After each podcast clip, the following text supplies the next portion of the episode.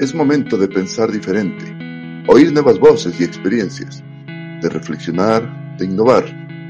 Influencer Podcast es un espacio donde toparemos temas de interés para ti y tu empresa. Invitaremos a expertos para hablar de liderazgo, cultura, desarrollo, equipos efectivos, transformación y más. Hola nuevamente, estamos en un nuevo episodio de Influencer Podcast siempre trayendo para ustedes temas de conversación eh, interesantes, de actualidad, eh, de reflexión, pero sobre todo siempre con, con alguien muy interesante por conversar, alguien valioso. Siempre buscamos tener invitados que nos agreguen valor, invitados que por su nivel de, de conocimientos, de experiencia, de expertise, realmente traigamos conversaciones ricas a la mesa, que podamos disfrutarlas y más que nada aprender y generar reflexiones, ideas y, acciones, que creo que de eso se trata, generar acciones. Hoy tenemos a, en compañía a Mabel, Mabel Ocampo.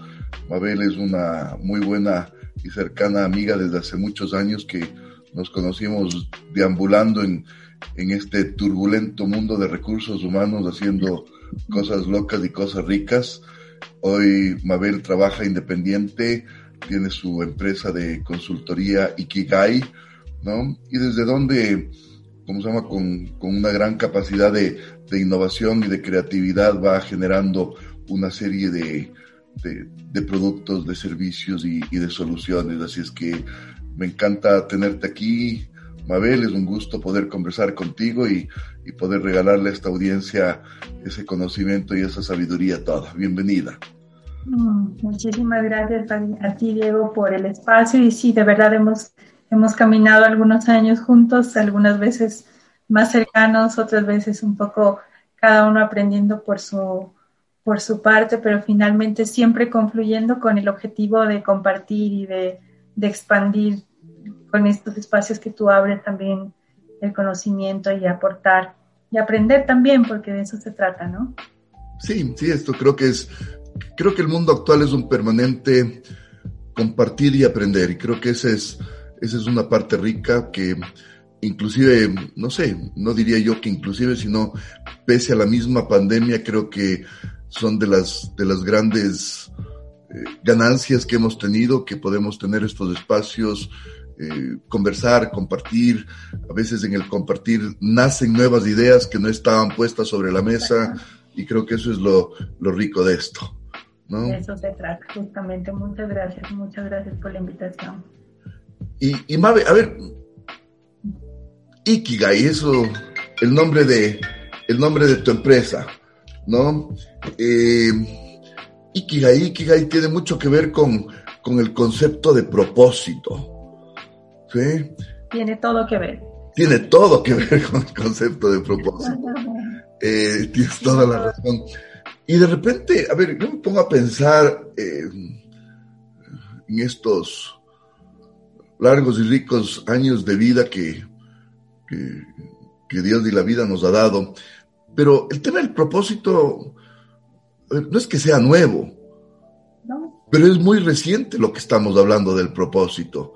¿No? Se ha vuelto, y hoy día se ha vuelto algo, algo relevante, ¿no? Tal vez hablando desde, desde mi experiencia y me preguntaba el otro día, a ver, ¿de dónde viene esto del propósito? Por lo menos de dónde, de dónde me, me surgió a mí, no sé, tal vez en la famosa charla de Simon Sinek, de Start with Why, que nos comienza a hablar sobre, sobre el propósito. Entonces, no sé si es que ese es, por lo menos para mí, un punto de partida, un punto, más que de, partida, diría yo, un punto de despertar sobre, sobre este concepto, ¿no? Entonces, no sé si es que de ahí, de alguna manera, es lo que, lo que ha surgido. Eh, pero, ¿qué me dices tú? Tú eres la, la que domina esta, esta materia la que, la que llegó al, a, ese, a ese punto de algún modo. Creo que la pandemia lo que ha dejado, entre otras grandes lecciones, es como haber traído a la conciencia el hecho de, de, que estábamos hiper, hiperexpuestos, hiperconectados, eh, e-, estábamos de alguna manera hiperestimulados. Entonces, ahorita mismo, en este mismo instante, o sea, seguramente estamos con un, estamos los dos interactuando, al lado tenemos un celular, a veces tenemos hasta dos teléfonos celulares, a veces un iPad y además tenemos interacciones de personas que están a nuestro alrededor. Estamos permanentemente conectados y no habíamos sido conscientes de algún modo de este nivel de hiperconexión hasta que nos obligaron a estar un poco más en conexión con nosotros mismos y esto vino a través del, en parte del, a, partir, a partir del encierro. Y como tú dices, no es un tema nuevo, es un tema que lleva mucho tiempo trabajándose. De hecho, hay mucha gente que ha hablado sobre esto.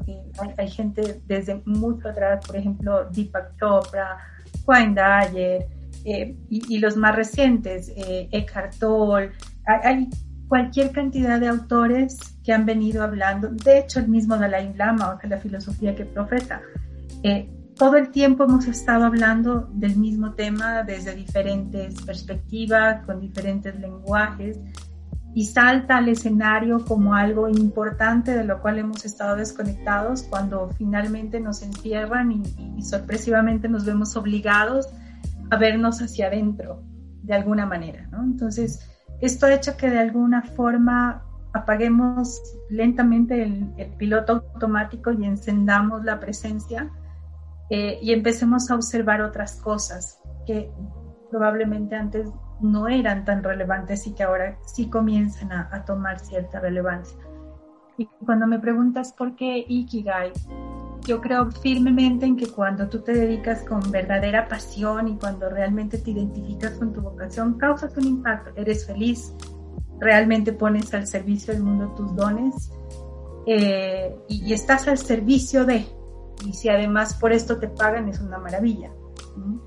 Eh, pero normalmente no sucede esto y a veces tomamos decisiones de quedarnos en sitios en donde no somos felices eh, porque necesitamos un dinero o en relaciones con las cuales no tampoco prosperamos eh, por el apego y así vamos tomando una serie de decisiones en las cuales nos quedamos por una u otra razón y vamos aplazando y aplazando y aplazando y aplazando y ahí se queda estacionado y ese llamado del, del para qué estamos aquí se, se, vuelve como en el camino un, un poco sordo y nos habituamos en muchos casos y en otros como que nos sacudimos y decimos no, un momento, como que llega el punto en donde ya hay que dar un cambio o hacer un punto, o llega un punto de inflexión, buscado o forzado. Y ese es el, ese es el tema, ¿no? Cuando no debería ser así, esto, esto tiene hasta antecedentes sociológicos, sea, lo que llevó a descubrir inclusive el concepto del Ikigai en el tiempo contemporáneo, que esto viene hasta de una investigación socio, sociodemográfica que empezaron a hacer unos españoles en el mundo y descubrieron el famoso concepto del Ikigai en Japón y se escribió el libro. Y sí, ahora, si bien es coincido contigo de que esto se ha despertado mucho con, con este encierro, ¿no? Es decir, este encierro nos ha llevado a, a conectarnos con, con el cuidado del medio ambiente, con un montón de cosas que se venían hablando antes, dentro de eso el propósito, se venían hablando antes, ¿no? Si es que no me equivoco, Cinec creo que es del año... Vienen desde el año 90 hablando... 95, claro, Cinec es del 95. El famoso TED Talk de Cine, de Cine que es del 95, ¿no? Eh, pero claro, y, y, realmente con, con, esta época se ha hecho mucha conciencia de estas cosas que son más profundas y que están muy relacionadas con el sentido de la vida. ¿no? Ahora, cuéntame, ¿qué es Ikigai? Es decir, yo veo esa imagen de Ikigai que está compuesta por, por esos eh, círculos que se, que, que se encuentran y, y, y, se van formando. ¿Qué, qué, qué, cuéntanos un poco, ¿qué es el Ikigai? Es lo que te motiva a levantarte cada día en la mañana. Eh, y, y, y, para esto me encanta la historia desde donde viene, inclusive hasta el libro. Eh, y, y, fue curioso porque fíjate que fue casi casi que un hallazgo un poco, eh, un poco casual, digamos. No sé si has escuchado esto de las zonas azules que hay en el planeta. No, la, no las del distrito metropolitano de Quito. las zonas azules. Tal cual. Estas zonas azules son unos sitios que tienen ciertas características eh, geológicas, de ubicación geográfica, ambientales y culturales que hace que las personas vivan, que sean longevas y que, y que lleguen a una edad muy avanzada, pero a diferencia de nuestros longevos, en su mayoría eh, que llegan a los, o pasan la barrera de los 100 años, pero están postraditos en cama o ya llegan con ciertas enfermedades y tienen periodos de enfermedad muy largos, a diferencia de estos sitios en donde son eh, lugares de, personas longevas, pero que están activas en el amplio sentido, o sea, socialmente activas, están eh, conectadas inclusive con actividades del día a día, o sea, tienen, tienen una vida completamente activa. Y específicamente se encontraron con una aldea en Okinawa, que se llama, eh, se llama Okinawa y le llaman la aldea de los centenarios. La particularidad es que es gente de más de 100 años, 105, 107, 110, activa, completamente activa. Cuando tú me preguntas, ¿qué es el Ikigai? Y a ellos les preguntaban, ¿qué hacen? ¿Qué hace que ustedes lleguen a esta edad y se mantengan así, lúcidos, se levantan muy temprano en la mañana, tienen su rutina, se conectan con sus cosas. ¿Qué hace que, esto suceda? Y la respuesta era justamente esa, que tenían su Ikigai. Y la respuesta fue tan recurrente que entonces la conversación ya no fue qué hace que, que, esto suceda en su cultura, sino que es el Ikigai entonces. Cuando empezaron a, a, a ahondar un poquito más y a profundizar un poquito más sobre el concepto, la respuesta fue súper simple, sorprendentemente simple, en, en consenso. Y era, mira, el 80% de mi Ikigai tiene que ver con el cuidado de las relaciones, de mi Moai o de mi, o de mi, de mi, de mi grupo social o de mis afectos cercanos. El 80% de mi Ikigai tiene que ver con que también yo me conecto con las personas, que también me relaciono. Y el 20% tiene que ver en cómo cuido el templo de mi alma, que es mi cuerpo, mi cabeza, mi, cuerpo, mi espíritu. Cómo, cómo, desintoxico mi mente, cómo desintoxico mi cuerpo y cómo me sintonizo eh, con mi espíritu, con mi alma, básicamente. Entonces, cuando me dices que es el Ikigai, es partir del ser, de, de tener esa conciencia y esas ganas de conectarte todo el día, todo, cada día con las, las, cosas que te importan, con las personas que te importan, con cuidar de ti mismo para estar bien para las personas que te importan. Y la consecuencia son los anillitos del Ikigai. ¿sí? La consecuencia es, lo que le da, es el sentido del propósito, eh, el hecho en donde se, donde se conectan estos cuatro anillos de los que tú, de los que tú me hablas. Entonces, ¿cuáles son esos cuatro anillos? Entonces, la profesión. si tú estás bien y, estás conectado contigo, estás bien en tus relaciones y estás, además has elegido una profesión, te pagan por ello y eres feliz haciéndolo, te apasiona, te gusta, lo disfrutas, eh, estás al servicio del mundo, estás expresando tus dones, estás poniendo al servicio del mundo tus dones, básicamente. Cuando esto sucede, estás, estás expresando, estás dándole un sentido a tu propósito.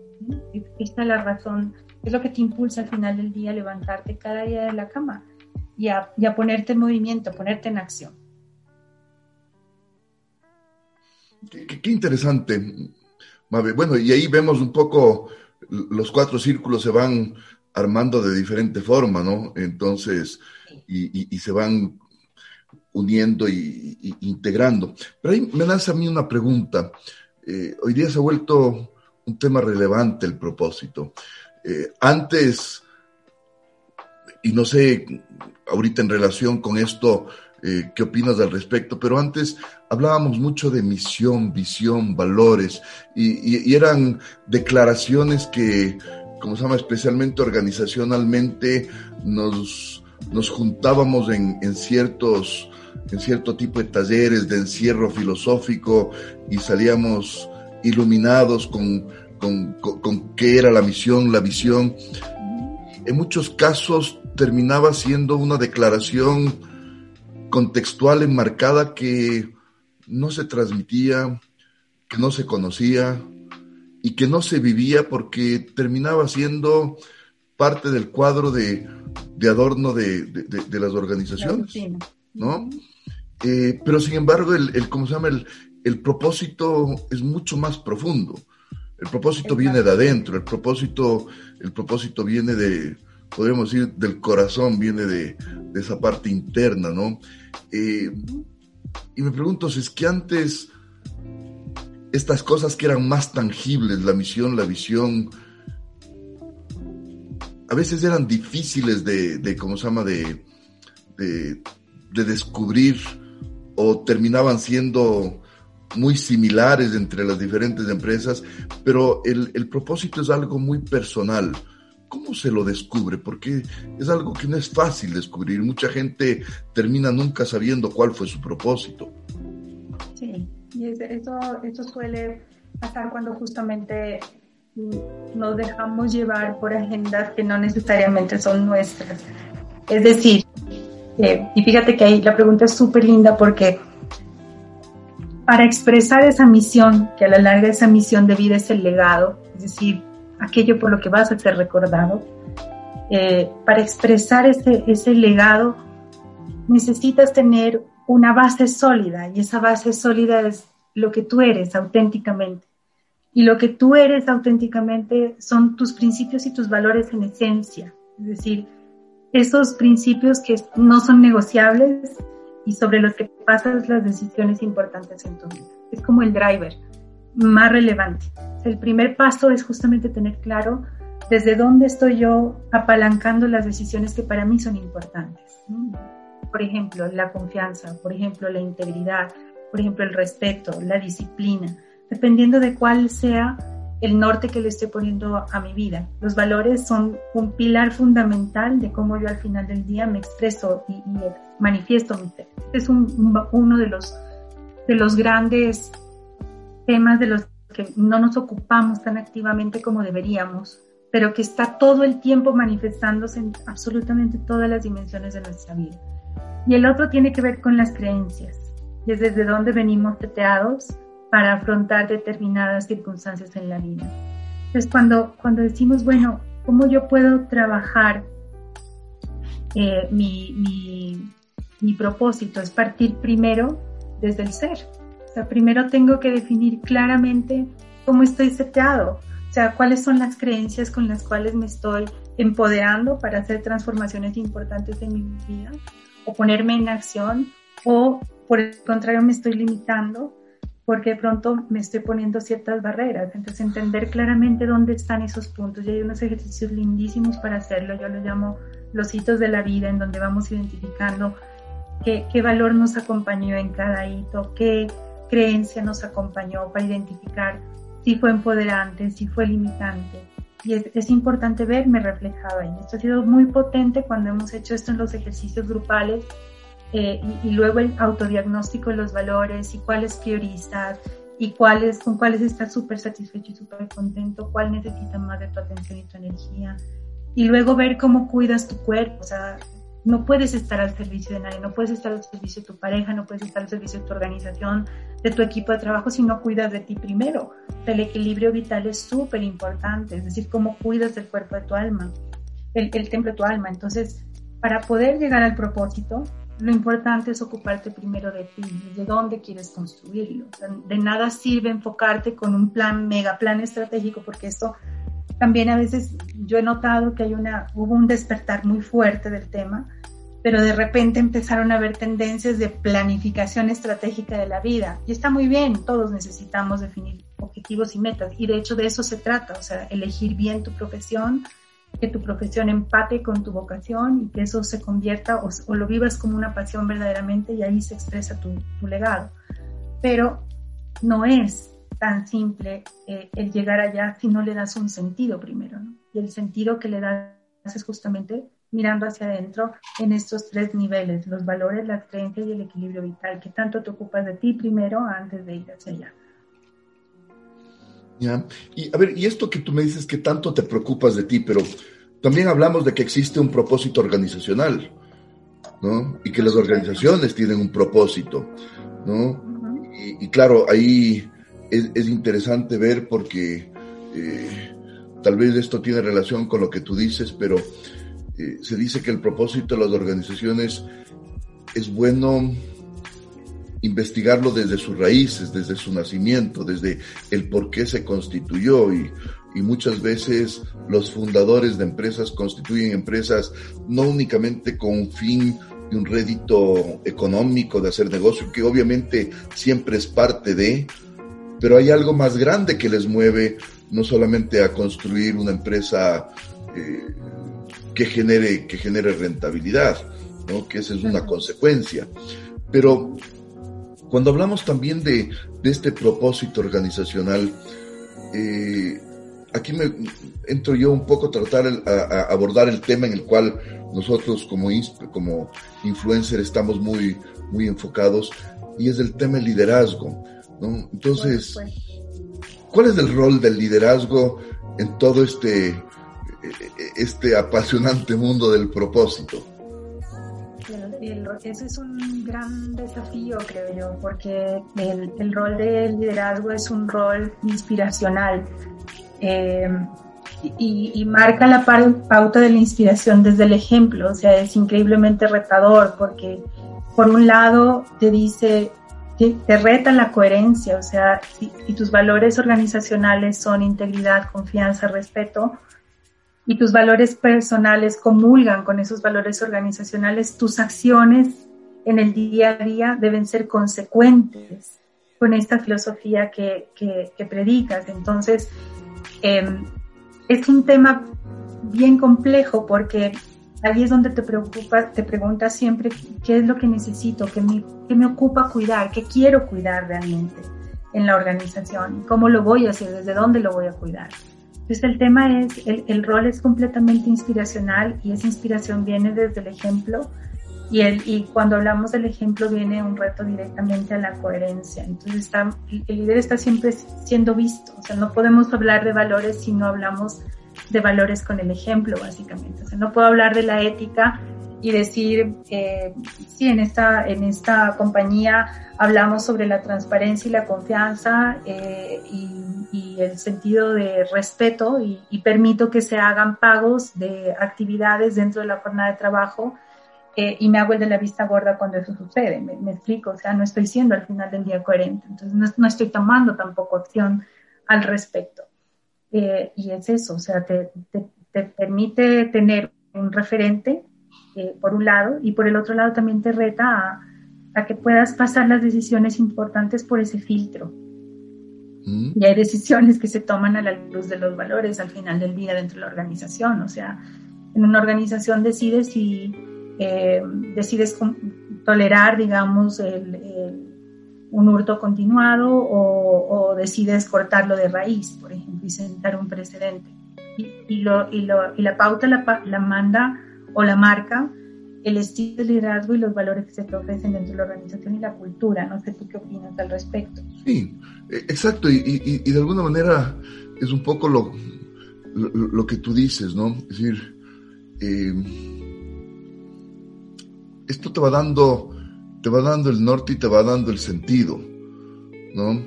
Y, yo me pongo a pensar cuando, cuando, tú hablas y tú dices de, de, inspirar, ¿no? Eh, y es inspirar desde el propósito de la organización. Y es inspirar desde...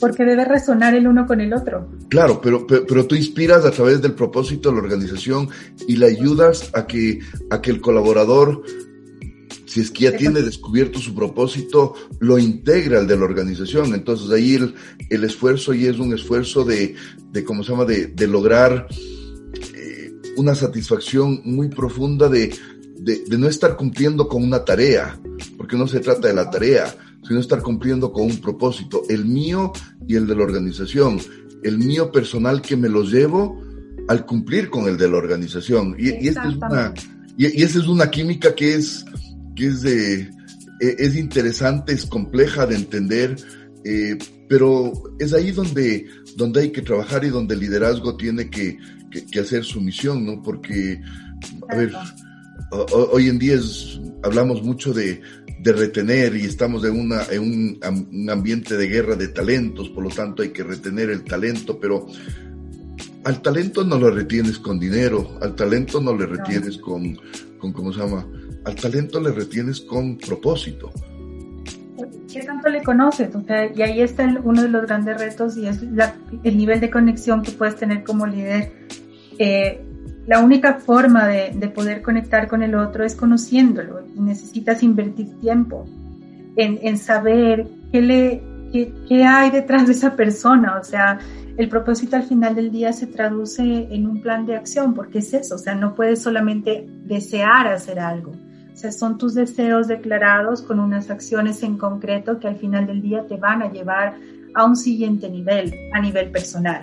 Cuando yo a nivel personal estoy conectada con estos objetivos a nivel de familia, yo miro para allá porque allí está el mío, eh, eh, es, mi, es mi, mi dashboard de, de propósito que está aquí justo a mi derecha, cuando lo tengo allí tan claro y sé que para allá yo quiero llegar, cuando estoy conectada en el trabajo, en la organización, en la empresa en la que esté, es, es un medio que me ayuda a conseguir al final del día algo que yo también quiero cristalizar, ¿me entiendes? Entonces no se convierte, esto se convierte en una sinergia positiva, en donde el uno le ayuda al otro, o sea, la organización me ayuda a mí a lograr ese propósito y yo pongo al servicio de la organización todo este talento que tengo, o toda esta energía que tengo, esta vocación a través de mi, de mi profesión, con la entrega técnica y le pongo este plus y esa milla extra porque me encanta hacer el trabajo y lo disfruta y la gente lo nota y yo y las horas que me van volando y por eso me remuneran y la organización cumple sus objetivos. Luego es tan importante hacer un proceso de selección en donde nos tomemos el tiempo de ver qué tanto resuena eh, una persona nueva con la cultura de la organización para ver si vamos a ir hablando de lo mismo, ¿me entiendes? Si no, que se convierta en esto de que se sufre ir a ocho horas a un trabajo que no lo disfrutas porque vas por la remuneración y no necesariamente porque estás enganchado en el propósito que persigue la organización. Se, siente, se escucharía más como un castigo que otra cosa.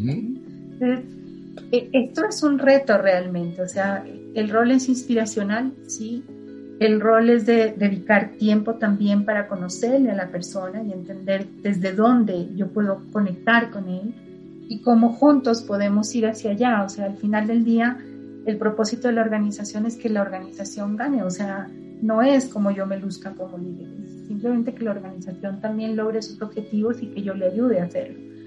Y lo haga con la gente al final, en equipo cuidar el bien mayor al final.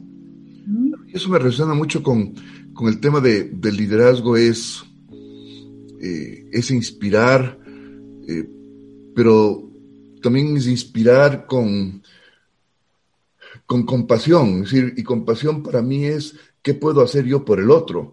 Ese, es, ese es el verdadero significado de compasión. ¿Qué puedo hacer yo por el otro? ¿no? Y hablamos de un liderazgo que, que esté abocado a servir, no a ser servido. Entonces, y, eso es realmente lo que, lo que de alguna manera implica el liderazgo, es decir, cómo yo lidero sirviendo, inspirado en mi propósito y a través de ese ejemplo voy, voy inspirando ese propósito en los otros y voy logrando resultados superiores dentro de la organización. Entonces, para mí ese es, ese es uno de los fundamentos principales del liderazgo. ¿Cómo le ves? completamente, completamente. El, el punto es de conexión, o sea, esa comprensión es de conexiones, es abrir el espacio, es darte el tiempo.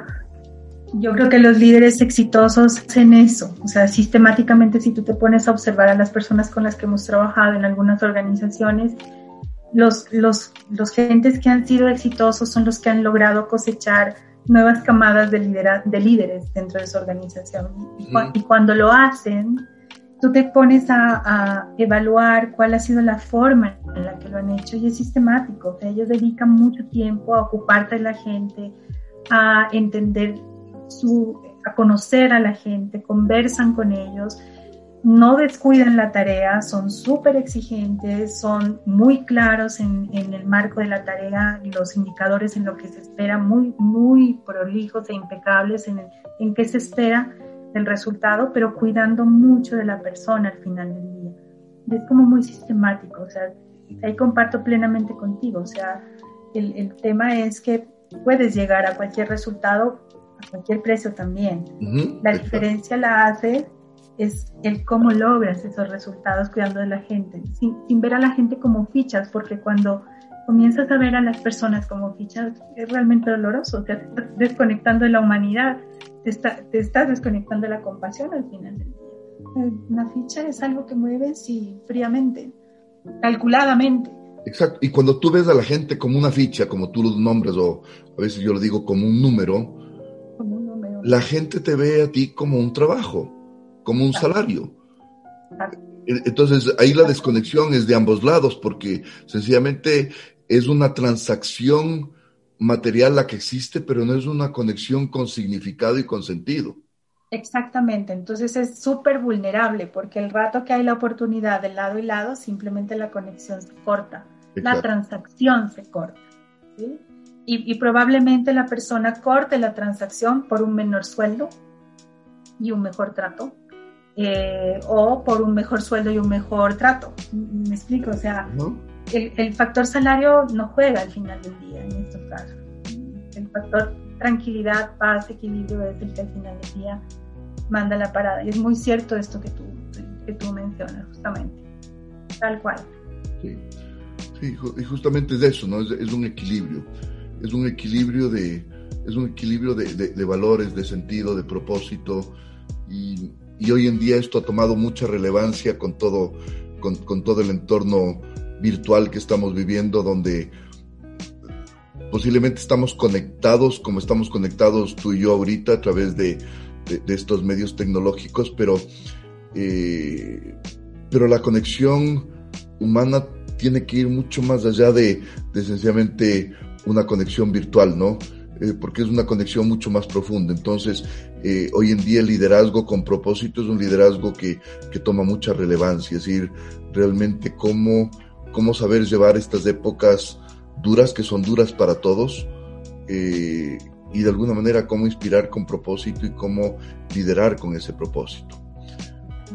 Entonces, es un tema interesante, mi querida eh, Mabe, y, y bueno, en estas cosas también ¿cómo se llama? Los tiempos son cortos, pero, pero creo que creo que hemos topado la parte medular de, del, concepto de propósito, ¿no?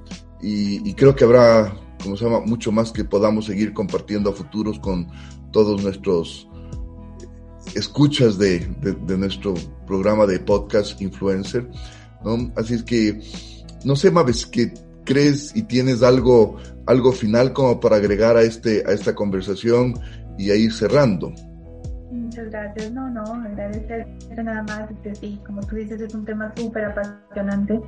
Te invita mucho a mirar hacia adentro, a, enfocarse mucho en el ser eh, y hacer varios checklists de cómo estamos en algunos aspectos de nuestra vida y y qué queremos, o sea, cómo estamos, de dónde viene esto y para dónde vamos al final del día y armar un plan de acción súper en concreto que luego le des vida tomando acciones eh, en concreto también en, periodos de tiempo muy, muy claros. Entonces esto, este es un proceso serio de, de mantenerse conectado con uno mismo y no es un proceso estático, es un proceso dinámico porque va cambiando conforme las circunstancias de la vida también van evolucionando. Entonces, es muy desafiante, es muy, muy interesante. Muchísimas gracias por, por abrir el espacio para hablar sobre este tema.